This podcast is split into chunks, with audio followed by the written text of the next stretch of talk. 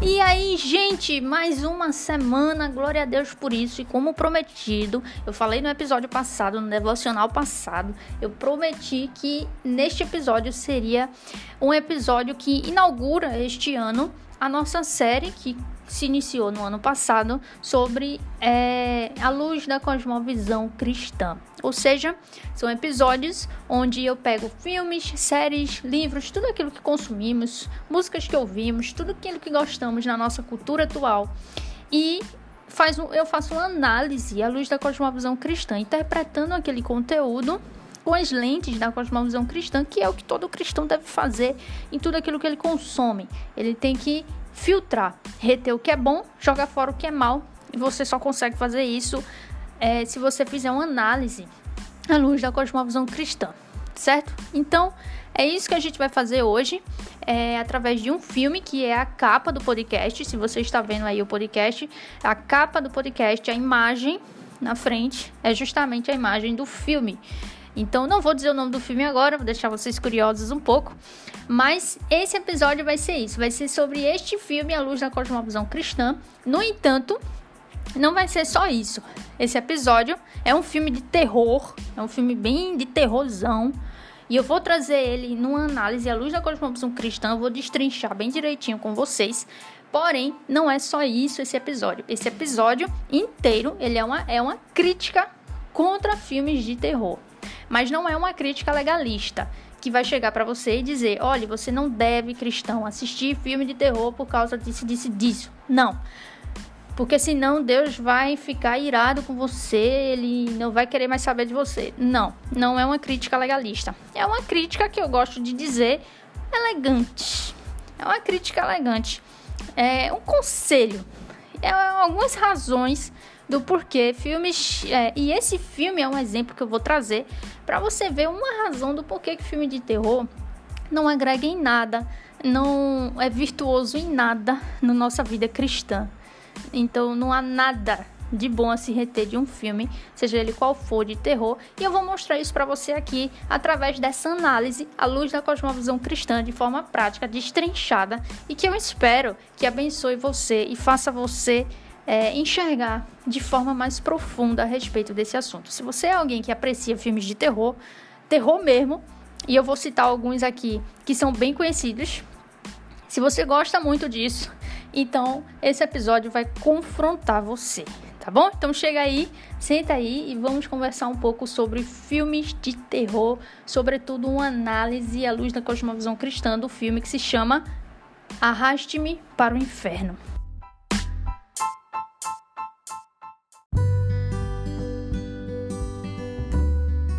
Então, gente, vamos lá. Primeiro, é, como normalmente eu faço, ano passado, né, quem ouvia os episódios sabe muito bem que quando eu faço um episódio à luz da cosmovisão cristã, seja de um filme, de uma série ou de um livro, normalmente é daqueles conteúdos que eu trago para vocês que eu digo, olha, são conteúdos que eu analisei e que eu recomendo. Porém, neste episódio é o contrário, é o inverso. Neste episódio eu trouxe um exemplo de um filme de conteúdo que eu não recomendo para você. Pelo contrário, é justamente uma crítica, uma crítica que eu gosto de dizer elegante contra filmes de terror no geral, mas sobretudo fazendo uma análise de um filme de terror específico que eu vou trazer aqui para vocês, que é o da capa do podcast.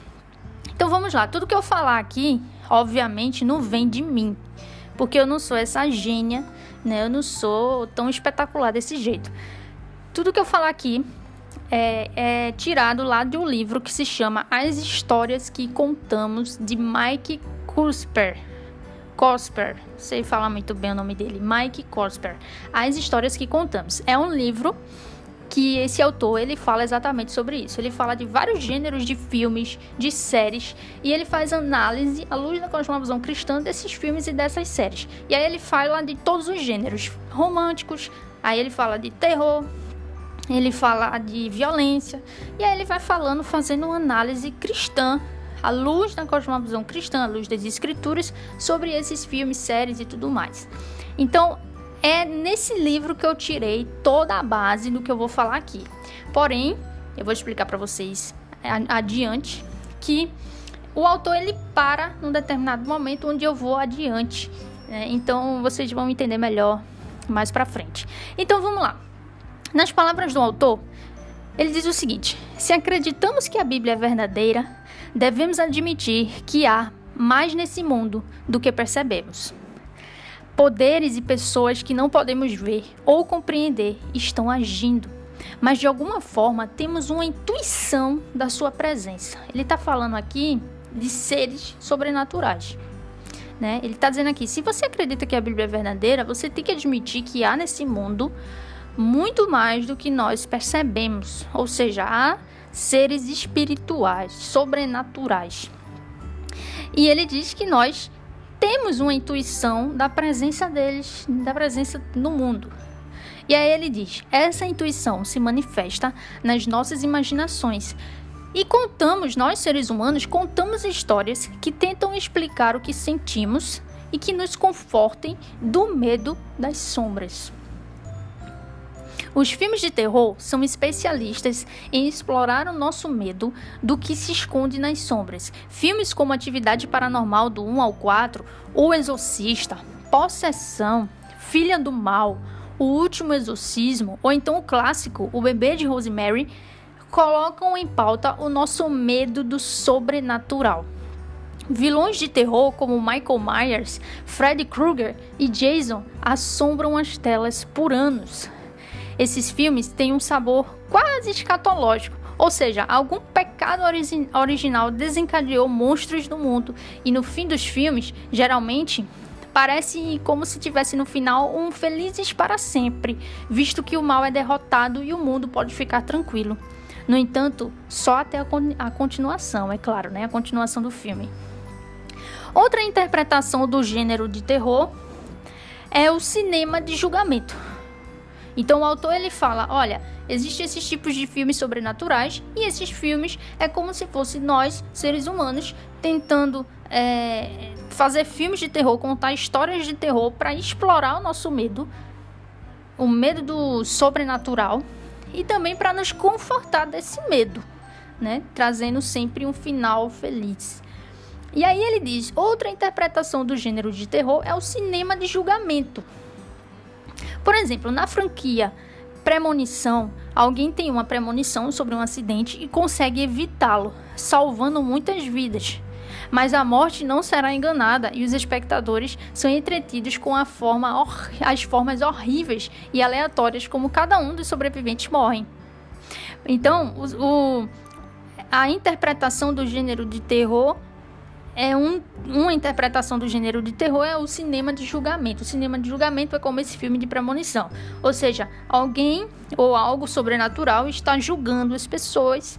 Então, quando elas são desaprovadas, né, quando elas são reprovadas, são em seus pecados, então elas são mortas. Então ela é julgada, né? ela é morta. É nesse sentido que é a interpretação desse gênero de terror que intitulado como Cinema de Julgamento, né? Como bem como ele cita aí no livro Premonição, né? Premonição é alguém que tem uma premonição sobre um acidente consegue evitá-lo, salvando muitas vidas. Ou seja, esse acidente seria justamente o julgamento contra essas pessoas e seus pecados. E a morte não é enganada. Os, os espectadores são entretidos com formas horríveis, como cada um dos sobreviventes morrem. Eles sempre morrem. Isso é uma spoiler do filme, mas também se você não souber disso, né? Eu sei o que vocês fizeram no verão passado. É o nome de um filme, né? É mais um exemplo do gênero, do gênero de julgamento, né? Desse gênero de terror, né? nessa interpretação de que do cinema de julgamento. E a franquia Pânico, a franquia Pânico, cara, a franquia Pânico é da minha época, viu? A franquia Pânico. Vocês viram que saiu agora o novo remake, né, da franquia Pânico, que é bem antigona, tem vários filmes lá e saiu agora um novo. Então, esse filme Pânico, que é um filme de terror, ele traz um pouco dessa interpretação do gênero de terror de cinema de julgamento. Ou seja, ele toca nesse tema, né, de julgar. É uma pessoa que julga outra pelos pecados dela e mata. Então, os assassinos originais estavam caçando Sidney. Sidney é a protagonista do filme de Pânico por causa dos pecados de sua mãe. Então, os assassinos de pânico estavam caçando Sidney por causa dos pecados da mãe dela. Então, é esse cinema de julgamento, de julgar. O diretor Sam Raimi dirigiu o filme chamado Arraste-me para o Inferno. Esse filme é exatamente o filme que nós vamos agora analisar à luz da cosmovisão cristã. E eu vou mostrar para você que esse filme, assim como todos os filmes de terror, absolutamente 99% deles é, não tem nada de bom para você tirar dele. E eu vou mostrar agora para você através desse filme. Lembrando que é esse filme a capa do nosso episódio hoje lá no podcast, aí no podcast. Essa imagem que aparece para vocês. Então o diretor Sam Raimi dirigiu o filme Arraste-me para o Inferno. Bem, em uma reviravolta sobre os filmes de julgamento, como os que eu citei acima anteriormente, Arraste-me para o Inferno é um conto moral sobre uma jovem funcionária de um banco de empréstimos chamada Christine Brown, interpretado pela atriz Alison Lohman. Lohman, alguma coisa assim. Então, essa funcionária de um banco, Christine Brown, que tem a oportunidade de estender a hipoteca de Sylvia Gunners, interpretado pela atriz Lorna Raver. Ela é uma velha cigana que atrasou os seus pagamentos. Então, essa Christine Brown tem a oportunidade, como ela trabalha no banco, tem a oportunidade de estender a hipoteca dela e, e para essa cigana que está devendo aí, que atrasou seus pagamentos. Essa cigana se chama, se chama Silvia. Christine, que trabalha no banco, enfrenta uma escolha. Ela pode mostrar a sua graça ou rejeitar o adiamento da hipoteca. Ou seja, ela pode fazer algo bom ou algo mal, né, para aquela mulher, algo que vai trazer um, que vai algo bom e mal assim, no sentido de que ela pode escolher fazer é, ter graça, graça pela pessoa, né, ser graciosa com a pessoa e ajudá-la, ou ela pode rejeitar o adiamento da hipoteca e fazer com que isso seja ruim para aquela senhora. Para Silvia, a cigana. Se ela recusar o adiamento, ela se colocará nas, nas, nas boas graças do seu chefe no banco, né? Então, Christine, se ela recusar ajudar a Silvia, a cigana, então ela vai cair nas graças do seu chefe e ela vai ser, né? Ela vai ser bem sucedida ali. Ela recusa. E ela faz isso, ela recusa. E então invoca, evoca a ira de Silvia sobre ela. Silvia é a cigana, né? Porque Silvia foi, claro, penalizada por isso. Ao Christine deixar o banco naquela noite, Silvia a ataca no estacionamento. Se você nunca viu o filme, eu digo logo que vai ter spoiler. Vai ter spoiler do filme inteiro. Esse filme é horrível. Eu antes da minha conversão eu assisti esse filme só que eu não consegui até o fim porque ele é muito, muito pesado mesmo. É, e é muito doido. Mas é, não recomendo que você assista, tá? Mas eu vou trazer para você aqui todos os spoilers do filme, é, justamente para você não assistir esse filme. Então vamos continuar. Então Christine, ela trabalha no banco, tudinho, e ela tem a oportunidade ali, porque Silvia não pagou a hipoteca se atrasou, ela tem a oportunidade de estender para dar oportunidade para ela conseguir pagar, ou Christine tem a oportunidade de é, recusar estender, o que será ruim para Silvia, mas para ela será bom por causa dos seus chefes, que vai achar o máximo, né? Pode ser bom para ela de forma profissional. Só que aí ela recusa e Silvia, a cigana, fica arretada, né? Ela, ela, ela fica muito irritada e ataca Christine lá no estacionamento. Então a cena ela é clássica, né? É implacável, é bruta, também é engraçada, é violenta e também é exagerada. A sequência termina com Sylvia arrancando o botão do casaco de Christine, proferindo uma maldição e depois desaparecendo. Então, por causa dessa escolha, ela, essa doida aí, dessa cigana, atacou ela, pegou essa, o botão e como ela era uma cigana, né? E traçou aí essa. proferiu uma maldição, depois desapareceu. Com o pressentimento, Christine e seu cético namorado visitam um adivinho, um adivinho chamado Han Jazz, que é interpretado por um ator, um, por um ator chamado Dylan Hall. Enquanto esse adivinho lê a mão da, de Christine, ele vê que ela foi amaldiçoada e diz que ela será atormentada por um espírito sombrio chamado Lâmia, que é um demônio, né? Depois de três dias, esse Lâmia aparecerá em sua plenitude e a arrastará para o inferno. Por isso o nome do filme, Arraste-me para o Inferno, né? É bem óbvio, né? É assustador. Esse filme é assustador. Parece que todo espírito maligno está empenhado no filme é muito bizarro, sério, é muito bizarro. Parece que todo espírito maligno ele está empenhado em vomitar em Christie. Mais, espe mais especificamente, é, vomitar ou perder algo. Então é, é, muito bizarro, sério, é muito bizarro esse filme. Eles vomitam nela mesmo assim, é uma coisa muito nojenta. Ou perde algo, né? Eles tomam algo dela, é, ela perde alguma coisa, né? Como os olhos, os dentes postiços na sua boca. É realmente muito nojento, é muito é muito nojento mesmo, é repulsivo. O que se segue é uma série de tentativas para satisfazer ou superar o Lâmia, né, que é o demônio. Primeiro, Christine mata o seu gatinho como uma tentativa de sacrifício.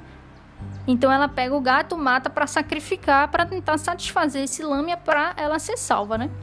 Depois ela paga 10 mil dólares para um velho médium canalizar o espírito em uma cabra para que para que eles possam matar a cabra literalmente como bode expiatório e assim satisfazer o demônio. Essas tentativas todas falham, né? Lâmia, é, o, o demônio, zomba da morte do gatinho, desenvolvendo, é, devolvendo a carcaça a Christine. Então ele não quer saber de, de sacrifícios é, que seja substitutivo, né? Que a substitua. Ele não quer saber. Ele devolve a carcaça para ela, zomba dele. É, e dizendo que o sacrifício não satisfará. Então, quando o terceiro dia se aproxima, ela só tem três dias, lembra? Quando o terceiro dia se aproxima, aquele cara lá que leu a mão dela, Han Jazz, oferece uma opção no final. Ele vê a opção que o cara oferece. Ele diz que ela pode passar o objeto amaldiçoado para outra pessoa. E quando esse demônio aparecer, ele irá arrastar outra, essa outra pessoa para o inferno. A primeira escolha de Christine é passar para um estranho mas a sua consciência leva a melhor sobre ela. A sua segunda escolha é um colega de trabalho com, é, conivente, mas assim como ela aceita tolamente o objeto, ela declina. Então ela, sabe, ela vê que não é legal fazer isso. Ela não faz isso. Então finalmente ela percebe que ao desenterrar o corpo da mulher cigana, aquela Silvia lá, que morreu no dia seguinte ao conflito, ela pode lhe entregar o objeto e enviar lâmina para sua alma. Ou seja, aquela Silvia lá que amaldiçoou ela, cigana, ela morreu logo depois daquele dia lá que ela brigou com Christine e soltou essa maldição para ela, né? Através desse objeto aí. E aí ela morreu. E aí Christine agora, perto do terceiro dia, tem essa ideia doida de ir lá de ir lá no, no desenterrar ela, essa cigana, e pegar esse objeto amaldiçoado e deixar lá, para que esse demônio é, vá atrás dela, da cigana, e não de Christine. Então o filme ele ruge até o clímax com uma incrível luta contra é, contra um lenço, enquanto Christine corre para o cemitério. Então é aquela agonia, né, de filme de Hollywood. É o material de terror clássico de Hollywood, né? À noite, numa tempestade, desenterrando o túmulo de uma mulher cigana para devolver um botão amaldiçoado. Então, quando ela passa o objeto para o cadáver da mulher cigana, a tempestade causa uma inundação e Christine é enterrada na lama, no túmulo com Sylvia. Veja só que coisa esquisita. Então, ela é enterrada lá, né, por causa dessa tempestade, e ela cai no túmulo junto com essa Silvia que tá morta lá. Só que aí depois, assim que o sol nasce, no terceiro dia, né, que é o dia que o demônio vem para arrastar ela pro inferno, desde que a maldição foi pronunciada, a mão de Christie se ergue da lama e, e, e ela sobe em segurança. É como uma imagem de ressurreição, né? Ela estava lá no túmulo, caiu lá e de manhã ela sai do túmulo como se tivesse ressuscitado, né? E o público que assistiu o filme se sente em paz. Poxa, Christine está segura agora. Que massa, ela não foi arrastada para o inferno. Ela toma banho e vai para a estação de trem, onde o seu namorado está esperando ela para levar é, para levar ela para sair no fim de semana. E ele planeja surpreendê-la com um anel de noivado. Christine compra um casaco novo na estação de trem e chega na plataforma tendo se levantado do túmulo vestindo novas vestes, por assim dizer, né? Mas o filme não acaba por aí, tá? Preste atenção, o filme não acaba aí. Surpreendido com um casaco novo, o namorado toma a bolsa de Christine e pega o botão amaldiçoado. E aí, veja só, ela foi lá no túmulo para jogar o botão amaldiçoado no cadáver da cigana, justamente para ela se, se livrar do demônio. E quando ela sai de lá, aparentemente triunfantemente, vestindo novas vestes, como se tivesse ressuscitado, né? O namorado encontra dentro da bolsa dela justamente o que ela estava tentando se livrar. Ou seja, houve uma confusão no seu carro mais cedo. E o envelope que Christine empurrou para baixo na garganta do cadáver de Silvia, a cigana, era o errado. Então, o, o envelope com o objeto amaldiçoado que ela deixou lá era o errado. No início do filme, Christine dá ao seu namorado uma moeda rara que ela encontrou em seu banco e estava em um envelope similar. Então ela percebe o seu erro a tempo de cair nos trilhos e ser sugada para o inferno pelo demônio Lâmia. Então o fim é bem pesado. O fim é muito pesado. Então veja só, a história do filme é essa. Tá vendo que não tem nada de bom no filme? Veja, é uma mulher que age de forma impiedosa, que é amaldiçoada e aí tem vários tem seres sobrenaturais, né, o demônio lá que quer levar ela para o inferno e aí ela faz um monte de coisas macabras para tentar ser salva e não consegue e no final das contas ela é arrastada para o inferno. Tá vendo aí que não tem nada de bom, nada a se reter para a glória de Deus nesse filme e foi só um dos filmes que eu dei exemplo aqui. Tem vários filmes assim. Agora veja a análise, a análise entra agora, a análise do filme à luz da cosmovisão cristã. O autor do livro, aquele livro que eu disse, As Histórias que Contamos, ele faz uma análise desse filme e ele diz o seguinte: veja.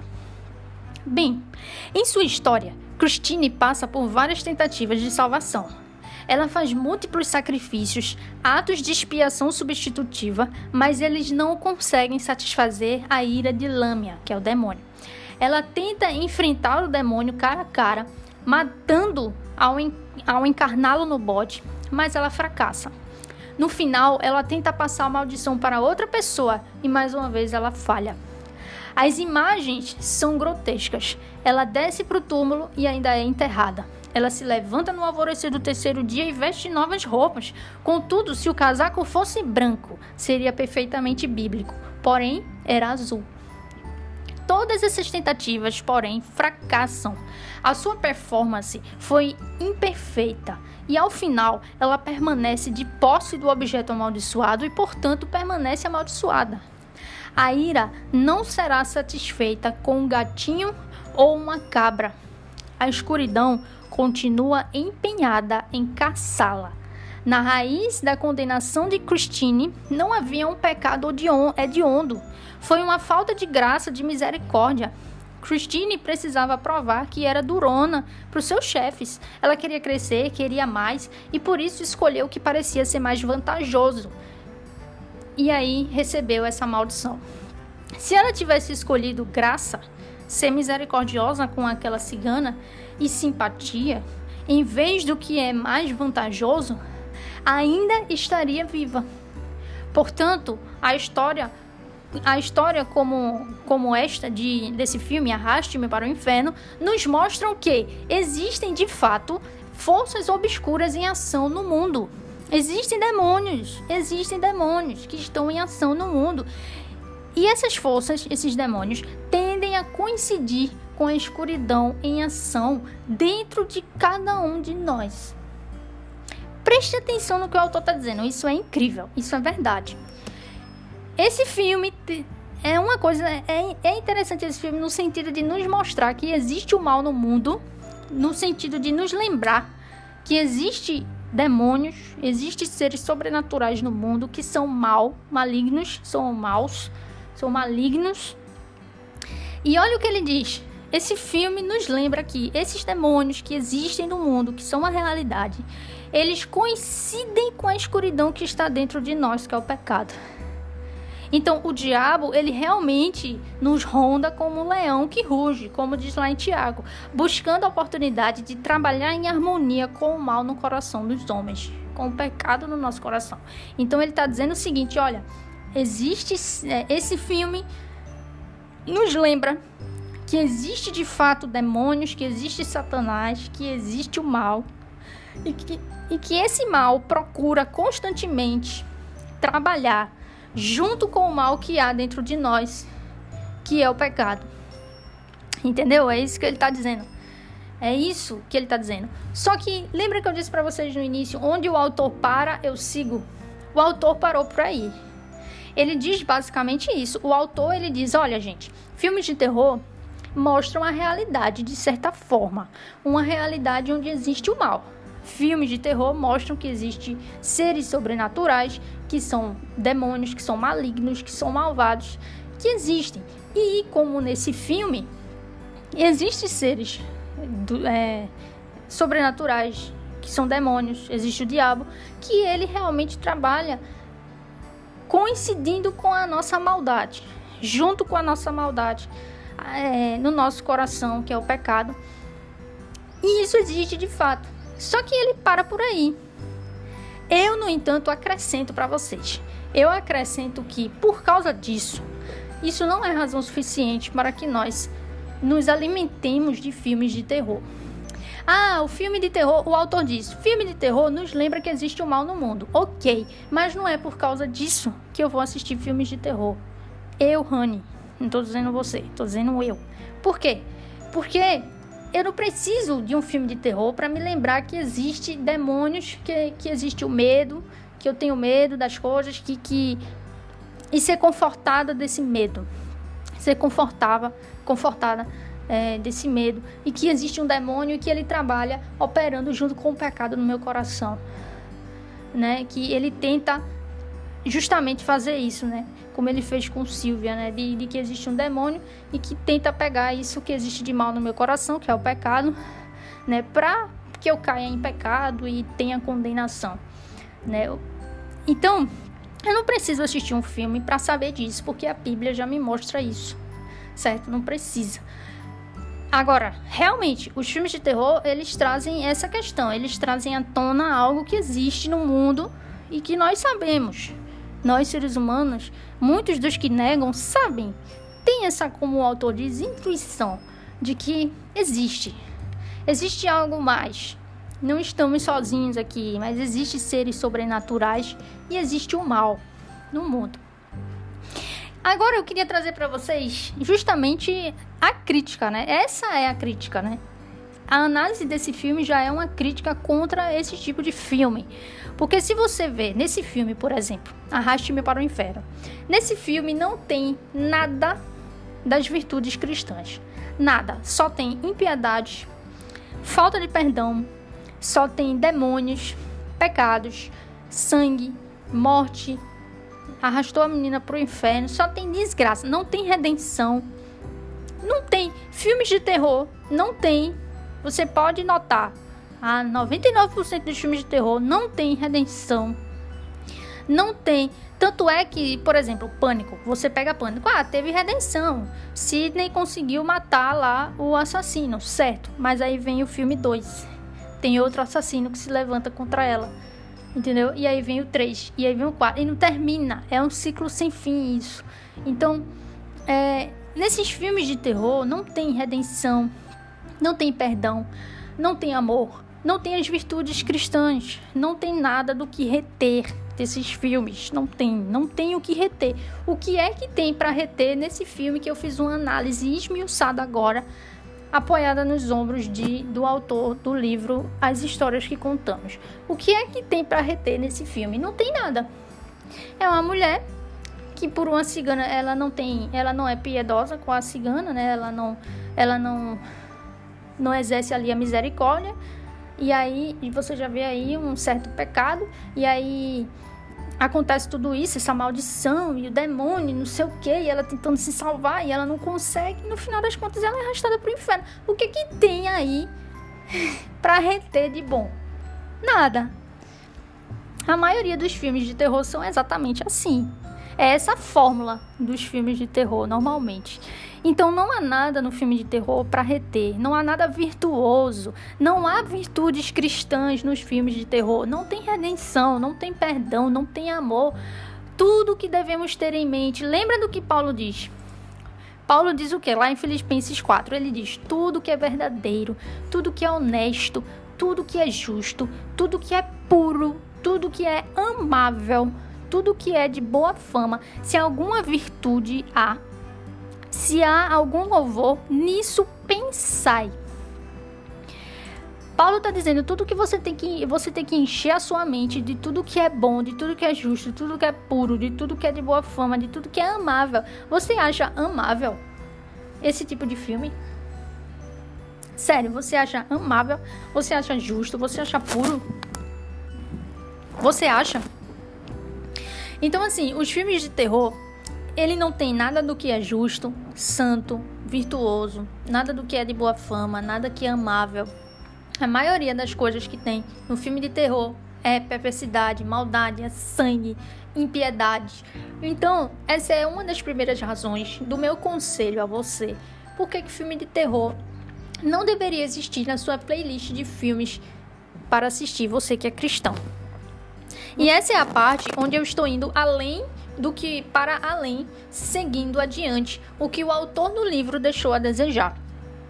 Porque é muito fácil o autor do livro das histórias que, das histórias que contamos, o livro que eu me baseei para trazer a análise à luz da cosmovisão cristã desse filme, é muito fácil ele chegar e dizer: olha, os filmes de terror, eles é, mostram uma realidade de certa forma, né? Que existe o mal e o sobrenatural, certo? Mas ele não entra no campo da crítica de dizer se nós cristãos devemos assistir ou não.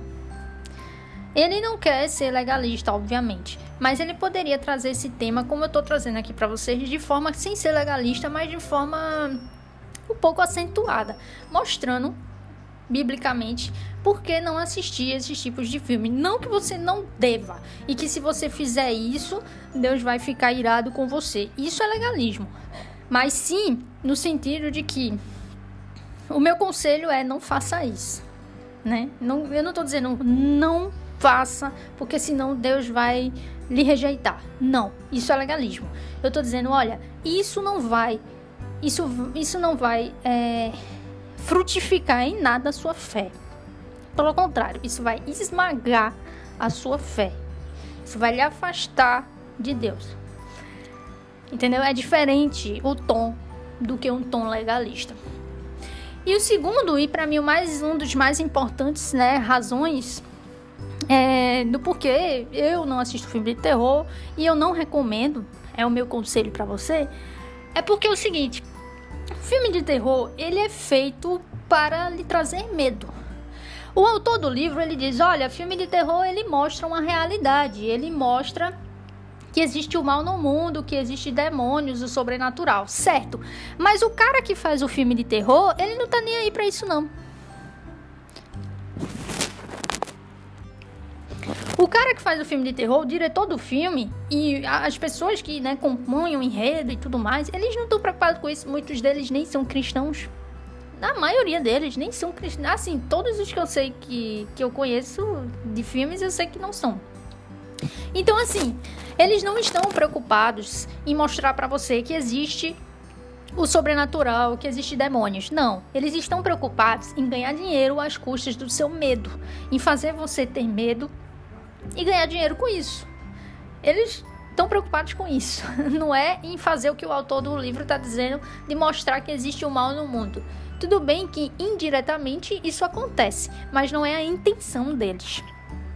Diante disso, diante de, da realidade de que quem produz os filmes, eles têm em mente de querer trazer o medo, eu queria ponderar sobre isso. O que é o medo? O medo surge depois da queda. Lembra lá de Gênesis? Lá em Gênesis 3, depois que o homem cai, Adão cai, ele sente medo. O medo não existia antes da queda. Depois da queda, vem o medo. O medo, à luz da Bíblia, ela é uma fraqueza de fé. Ela surge após a queda e ela é uma fraqueza de fé. É quando você é, é quando você treme na fé, aí você tem medo. Por exemplo, Elias. Elias teve medo de Jezabel. O que foi que ele fez? Fugiu e ainda disse para Deus: Eu quero morrer, Senhor, eu quero morrer, que eu não aguento mais. Ele estava com medo dela. A Bíblia deixa bem claro que ele estava com medo. então, é, através desse exemplo, a gente pode ver que o medo ele é uma fraqueza de fé. Porque você tá com medo de uma pessoa feito ele, né, de Jezabel, de Jezabel lhe matar, com medo de morrer. Então você e aquela fé que há pouco tempo atrás Elias tinha demonstrado de que Deus derramou fogo do céu e consumiu ali aquela palha, aquelas coisas lá, para mostrar que ele é Deus. Sabe? Então, é uma fraqueza de fé. É você não crer que Deus está cuidando de você, que ele está no controle, que ele é o dono da sua vida e você fica com medo. Ou então Jacó. Lembra de Jacó? Jacó engana o irmão dele, Isaú, foge, aí ele vai lá casar, casa. Quando ele volta com a sua família, ele fica com medo. Lembra que ele tem muito medo? Ele tem tanto medo que ele passa a madrugada inteira acordado, orando, e é aquela cena onde ele luta, né, com o anjo, né? Luta com Deus, que é quando Deus dá o nome para ele de Israel porque ele lutou com Deus. É naquele drama do medo. Ele estava com muito medo de quê? De morrer. Do irmão matá-lo.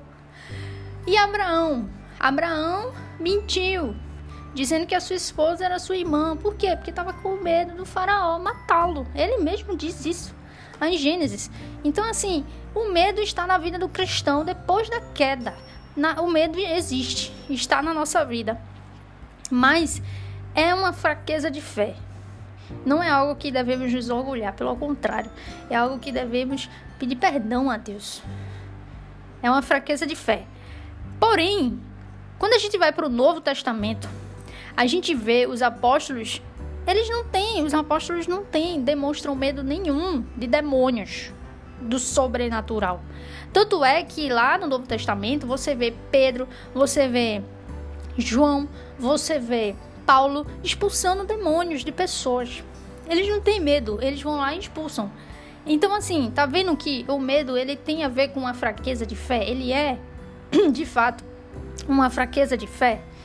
Então, alimentar o medo é alimentar a sua fraqueza de fé. É você cada vez mais minar a sua fé. Então, essa, esse é um dos pontos para mim que mais me intrigou que mais me, me deu a, a que mais me convenceu biblicamente do porquê não assistir filmes de terror. Por que, que esses filmes de terror não agregam em nada na minha vida? Por causa disso. Porque me dão medo e o medo é uma fraqueza de fé. E isso faz com que minha fé cada vez mais seja dissipada. Então, a gente vai alimentar algo que está matando a nossa fé? Não. Não devemos né? E também por causa da outra razão que eu disse, né? De tudo aquilo que, que Paulo instrui, que devemos ter em mente, que devemos pensar, que é virtuoso, que é bom, que é justo, que é amável. Filmes de terror não tem nada disso. Então essas são algumas das razões, são muitas que eu tenho, mas essas são algumas das razões do porquê que eu acho que você é, do porquê eu lhe aconselho a não assistir filmes de terror. Então, só para finalizar, eu queria dizer para vocês sobre mim mesmo, meu testemunho. Antes da conversão, quem me conhece sabe muito bem, eu era fã de filmes de terror. Assim, eu sempre fui medrosa, então eu nunca gostei de filmes de terror, como por exemplo O Exorcista, essas coisas de demônio que tem espíritos malignos, porque eu sempre acreditei, como minha mãe me ensinou, que existe de fato o sobrenatural. Então eu tinha medo.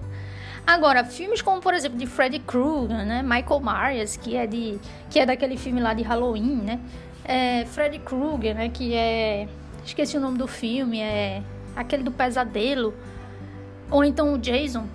É, eu gostava, por exemplo, é, filmes como, por exemplo, de assassinos, né? Como, por exemplo, Jogos Mortais. Eu amava esses filmes. Jogos Mortais é um outro exemplo de um filme de terror de julgamento, porque é um homem que se acha o Deus, que se acha Deus, julgando as pessoas pelos seus pecados e por causa disso tentando trazer a elas é, redenção tentando fazer com que elas saiam dos seus pecados. Só que sem Jesus, sem Deus, sem o Espírito Santo, é tipo assim, é o cara torturando pessoas, fazendo com que elas se arrependam dos seus pecados e mudem as suas vidas. Não funciona, obviamente, não funciona. Então, é justamente isso. É, eram filmes assim que eu gostava. Filmes de, de terrorzão, de sangue, que tinha sangue, que tinha morte, que tinha assassinato. E todos esses filmes eu gostava. Eu gostava muito mesmo de ter prazer mesmo em assistir. Só que depois da conversão, depois da conversão, Jesus não chegou para mim e fez: Daniela, você agora não pode assistir mais filme de terror. Não. Jesus nunca falou isso para mim. Só que à medida que eu o conhecia, isso para mim se tornou vão. À medida que eu conhecia Jesus, eu via que aquilo ali, esses filmes de terror, para mim, era tipo assim, inútil era, era inútil na minha vida. Era, era algo que não estava me agregando em nada. Era coisas horrendas. Então, é, à medida que eu fui conhecendo mais a Cristo, que isso foi sendo cada vez mais perdendo o prazer, que isso foi sendo dissipado da minha vida, do meu coração. Então, hoje eu não tenho vontade nem razão nenhuma para assistir um filme de terror. E todos os meus amigos sabem disso. Eu tenho muitos amigos e amigos cristãos que gostam de filmes de terror e eu discuto muitas vezes com eles, é, trazendo o meu posicionamento sobre isso, sem ser de forma legalista. Porque no meu testemunho, isso foi algo também, além dos meus pecados, isso também foi algo muito forte para mim, muito forte. Essa mudança de gosto é, cinematográfico, vamos dizer assim, né? De abominar e realmente rejeitar filmes de terror e passar a apreciar filmes que mostrem verdadeiramente as virtudes cristãs, que dá para ver a graça comum de Deus, que dá para assistir e, e, realmente reter alguma coisa de bom ali. Como os filmes que eu já trouxe aqui para vocês, os séries que eu já trouxe aqui para vocês. Então, como isso foi muito forte na minha vida, é por isso que eu tô fazendo esse episódio aqui para vocês, de forma a criticar filmes de terror contra, fazer uma crítica, uma análise crítica contra filmes de terror, porém uma análise que eu chamo de elegante, porque pega um filme de terror, mostra para você de forma prática, porque não tem nada de interessante, nada a reter na vida cristã num filme de terror, mostrando para você, fazendo uma análise à luz da Bíblia desse filme, como eu já fiz aqui, e ainda mais trazendo para vocês no final agora a, o meu posicionamento. Então eu espero que de alguma forma isso tenha feito, tenha confrontado você, se você gosta, que você pare e pense: por que você assiste filmes de terror? O que é que nesses filmes tem que você pode reter da graça comum de Deus, das virtudes cristãs. O que é que tem nesse filme de justo, de santo, de puro, de bom, de amável, como Paulo nos ensina lá em Filipenses 4? É, será que eu tô com medo? E se eu tô com medo, você devia analisar mais. Você tá com medo, por que você tá com medo? Né? Porque esse medo mostra uma fraqueza de fé. Você vai ficar alimentando seu medo? Tá entendendo? Você tá com medo por quê? Né? Se você tem Deus, então, assim, é, é nesse sentido que eu queria trazer esse episódio para vocês. Confrontar vocês e, fazer, e falar sobre algo que parece tão tabu, né? Hoje em dia, ah, não deve assistir filmes de terror. Muitos vídeos no YouTube falam sobre isso. Só que falam de formas legalistas. Eu tô trazendo de forma um pouco acentuada, mas não de forma legalista. Eu tô trazendo de forma de conselho para você que tá me ouvindo.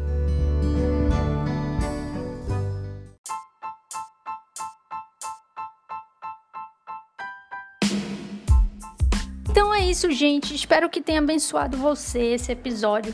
Eu tava pesquisando sobre isso e aí sobre isso assim, sobre trazer um episódio de algum filme, à luz da cosmovisão cristã, né? De alguma coisa da nossa cultura. E aí eu pensei, bom, eu nunca fiz sobre um filme de terror, né? Vou fazer sobre isso, fazer uma análise. E aí eu gostei muito da análise que eu vi nesse, nesse livro, né? As histórias que contamos, de Mike Cusper. E eu gostei bastante. Então, e eu vi isso como um.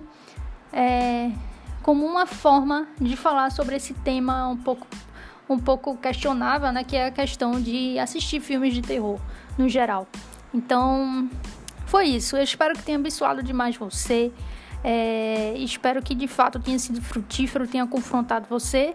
E se você se sentiu confrontado, ore ao Senhor, que o Senhor ele vai lhe guiar para o caminho dele. Então, ore ao Senhor, busque a orientação do Senhor e faça com que a sua carne morra, as suas vontades, que elas morram todos os dias.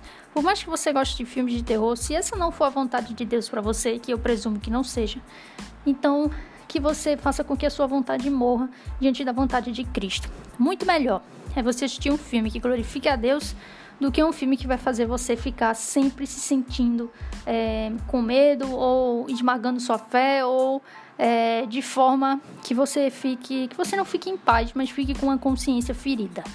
Então, que tudo que fizermos, que, que façamos com fé, porque tudo aquilo que não provém de fé, como Paulo fala, é pecado. Tá bom? Então, se a sua consciência lhe fere diante de filmes assim, não assista. Tá bom? Um cheiro grande para vocês. Boa semana. Semana que vem voltamos com mais um devocional super incrível. E até semana que vem. Glória a Deus! Uh!